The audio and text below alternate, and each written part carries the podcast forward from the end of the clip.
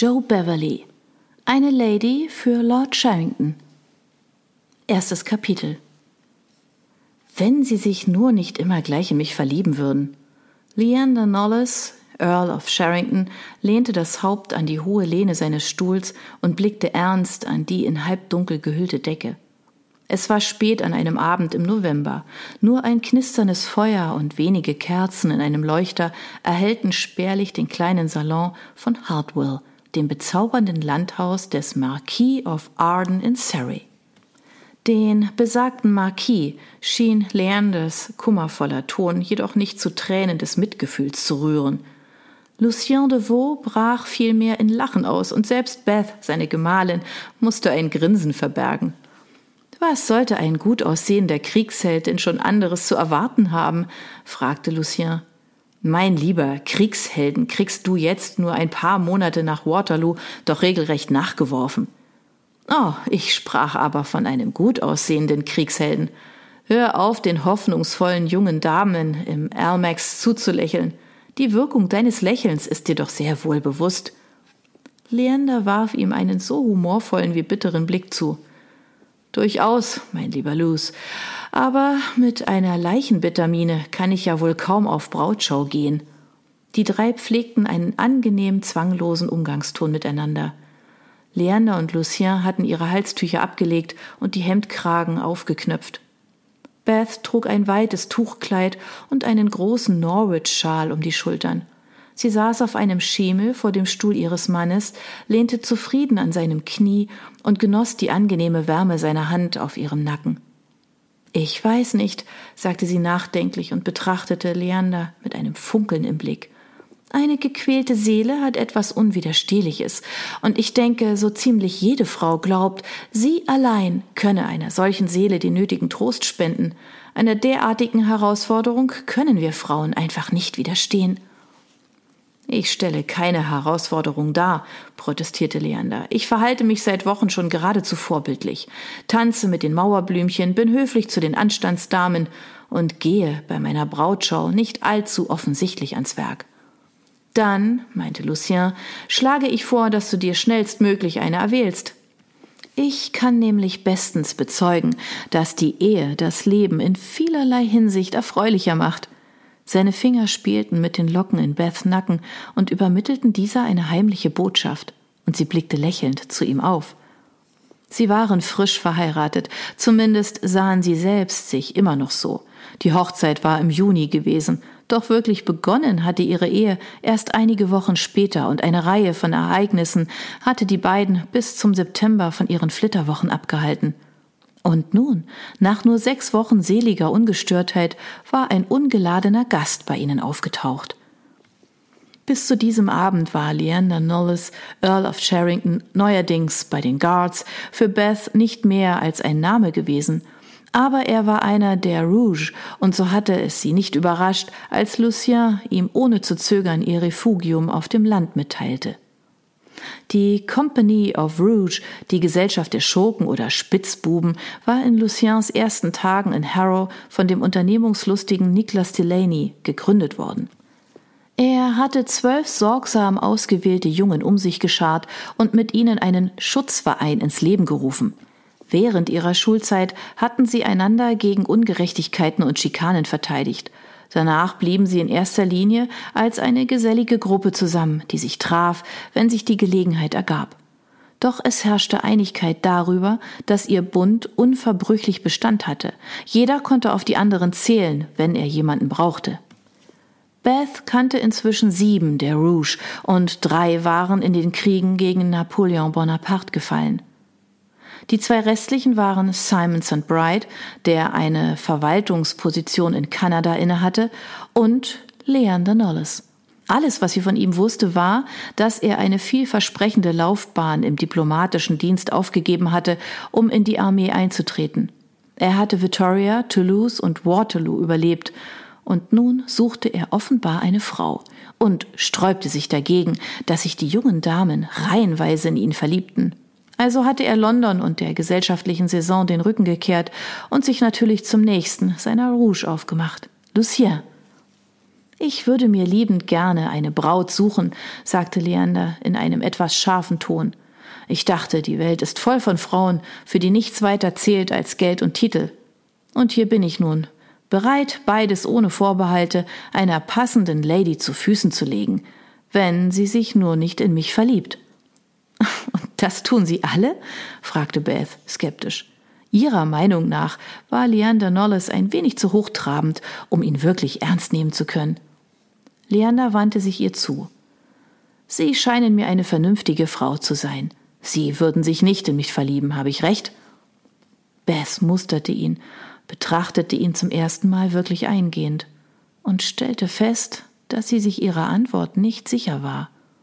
Er bemerkte ihr Zögern, sprang mit einem Stöhnen auf und zog Lucien neben sich in die Höhe. Sehen Sie uns an. Ich bin kein besonders gut aussehender Mann. Beth studierte die beiden. Man konnte diesen Vergleich kaum fair nennen, denn Lucien sah einfach umwerfend gut aus, und das nicht nur aufgrund ihrer Voreingenommenheit als seine Frau. Schon als sie ihn das erste Mal gesehen, als sie ihn gefürchtet und gehasst hatte, hatte sie ihn in Gedanken mit einem griechischen Gott verglichen. Er war über sechs Fuß groß, mit prägnanten Gesichtszügen, goldblonden Locken und wunderschönen Augen mit Wimpern, die sie ihren noch nicht empfangenen Kindern nur wünschen konnte. Lord Sherrington war einen ganzen Kopf kleiner, er war zwar gut gebaut und wirkte elegant, doch außer einem etwas fremdländisch wirkenden Aussehen hatte er nichts Außergewöhnliches an sich. Dieses Aussehen war nicht überraschend, war er doch im Ausland geboren und aufgewachsen. Beth war sich nicht sicher, was diese Andersartigkeit bewirkte, denn seine Kleidung, seine Sprache und sein Benehmen waren untadelig englisch. Vielleicht war es seine gelegentlich beredte Gestik, die vielen Worte, in die er eine simple Aussage gern kleidete, oder die lebhaften Mienen, die häufig über sein schmales Gesicht huschten. Der Durchschnittsengländer war wesentlich weniger agil. Von diesen Manierismen abgesehen war er allerdings ganz gewöhnlich. Sein Haar war so schlicht braun wie das ihre, wenngleich er es gewellt und ziemlich lang trug, so als würde er sich nicht darum kümmern, was wiederum sehr ansprechend wirkte. Aber dann waren da seine Augen. Während Beth Augen einfach blau waren, glänzten die seinen in einer seltsamen blassen Farbe, vielleicht einem hellen Braun. Im spärlichen Licht der Kerzen war das schwer auszumachen. Sie schienen etwas tiefliegend und die Lider schwer, aber dennoch waren sie von einer strahlenden Intensität, die Aufmerksamkeit erregte und sofort das Herz dessen berührte, den sie ansahen. Sie leuchteten, und dennoch zeigten sie Schatten, die einen verborgenen Schmerz andeuteten.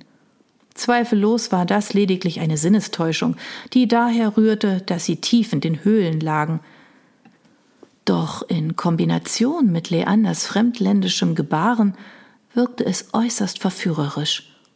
Er sah nicht nur anders aus, sondern auch verletzt.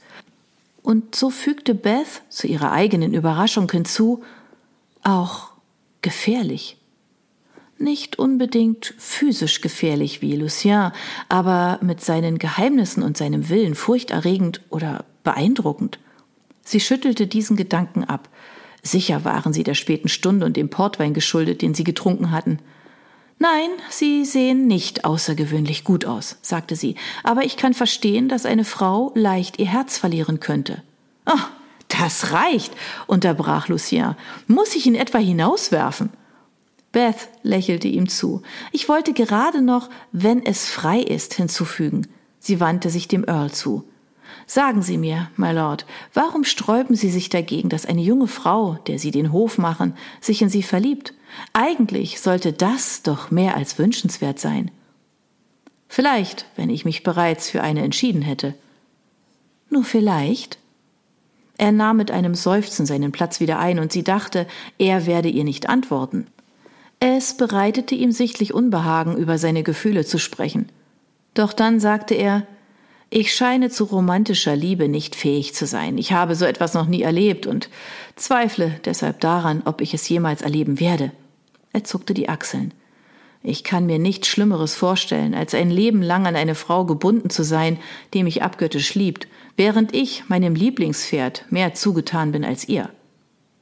Das war so schockierend direkt, dass es Beth die Sprache verschlug. Instinktiv ergriff sie die Hand ihres Mannes. Ich erinnere mich nicht daran, dass du im Ruf stehst, enthaltsam zu sein, stellte Lucien fest. Leander blickte kühl auf. Was hat das damit zu tun? Und all die Frauen verlieben sich in dich? Leander warf einen Blick auf Beth. Ich denke, diese Diskussion heben wir uns lieber für später auf. Nach einem kurzen verdutzten Schweigen lachte Lucien auf. Du hast doch nicht etwa Angst, wir könnten die empfindsamen Ohren meiner Herzensdame beleidigen. Die würde dich bei den Eiern packen. Leander blickte entsetzt. Lucien, rief jetzt Beth, dass ich in vielem einer Meinung mit Frauenrechtlerinnen wie Mary Wollstonecraft bin, bedeutet noch lange nicht, dass ich eine derart unanständige Sprache toleriere. Er erwiderte ihren Blick mit einer Andeutung von Herausforderung. Ich habe es dir gesagt, ich behandle dich als Gleichberechtigte oder als Lady auf einem Podest. Es ist deine Wahl.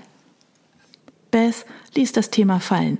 Diese schwierigen Fragen hatte sie noch nicht für sich gelöst, und vielleicht würden sie niemals so weit kommen. Sie arrangierten sich.